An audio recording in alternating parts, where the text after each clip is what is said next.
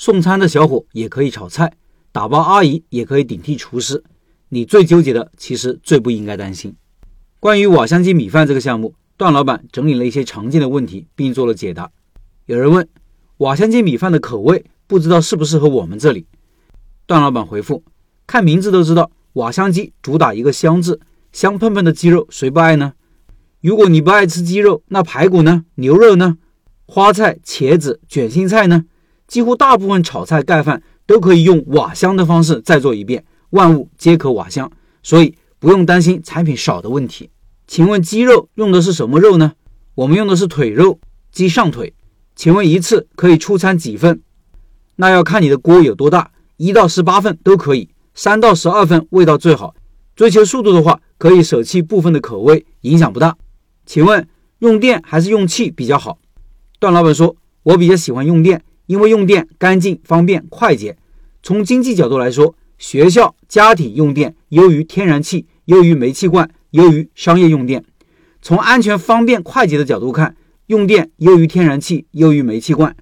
选择的话，有什么用什么。一般不建议自己在拉电线或者装天然气表投入太多了。在不影响出餐和经营的情况下，优先考虑经济角度，毕竟能赚钱才是硬道理。请问，我想出餐的时候保持热气腾腾的感觉，不知道能不能做到？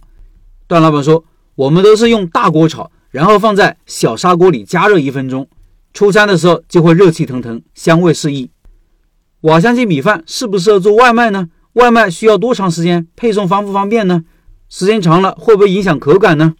段老板说：“瓦香鸡米饭没有汤，容易打包，方便配送，出餐快，长时间配送不会影响口感，很适合外卖。当然，堂食比外卖口感更佳。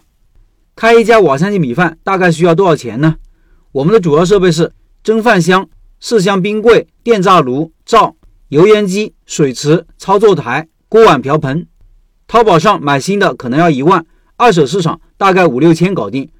我有好几个店，自己交的租金从一万三千六百八十到十三万一年不等。提点模式的话，大概十九到二十六个点。外卖店的话，加个门头一百块钱。如果做堂食的话，门头、菜单、灯箱建议花重金。厨房大概需要十到二十个平方，带堂食的话最好大于三十个平方，具体还要看使用条件和租金。请问瓦香鸡米饭是怎么做的？和黄焖鸡米饭有什么区别？段老板回复：瓦香鸡米饭用的是鸡身上最好的鸡腿，切块后用秘制腌料腌制十二个小时，油炸至金黄色，外焦里嫩。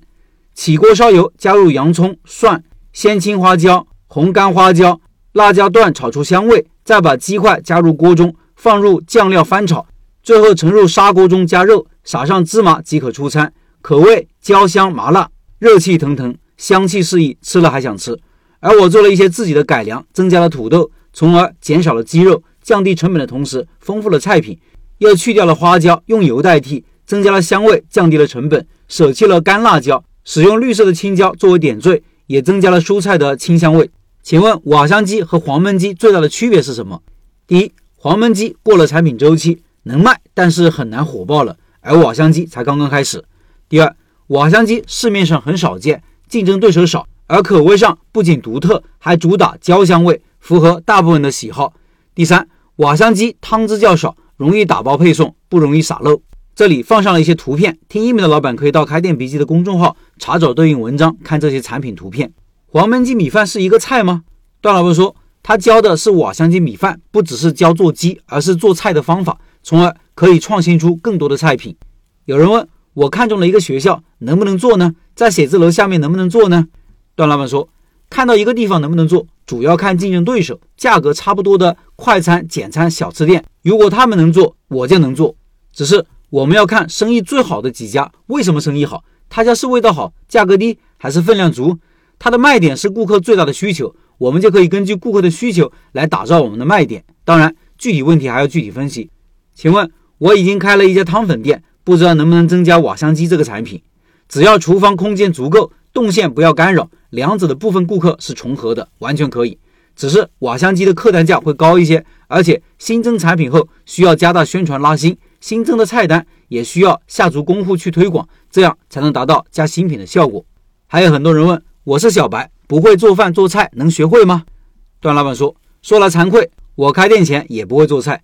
其实做菜如果标准化，鸡肉用什么设备、什么温度炸几分钟，土豆加什么料、多少量，炒几分钟，配料酱料怎么加，什么时候加，加多少，告诉你，多练几次，还怕做不出好味道吗？如果你怕咸了、淡了、颜色不对，不用怕，放多少调料可以精确到克。如果怕食材炒不熟，也不用怕，我可以告诉你，可以提前过油过水，把食材做成熟的，把酱料配料加入锅中，一起加热一下即可。老板学会了，也不是非要自己干。我开店后一般也不会自己炒菜，有了标准，让员工去做就行了。我们店里炒菜的基本都是用店里送餐的小伙，店里的阿姨在没人的时候也可以顶上几天。能否学得会做产品，其实是最不应该担心的。你要掌握的核心是配料、流程、运营模式和一整套打法。之前的两期学员大部分都是小白，有些老板店已经开起来了，而且开得很不错。明天我会分享他们的故事。最后。二月份的拜师学艺项目是瓦香鸡米饭，感兴趣老板进入交流群，简介里有二维码。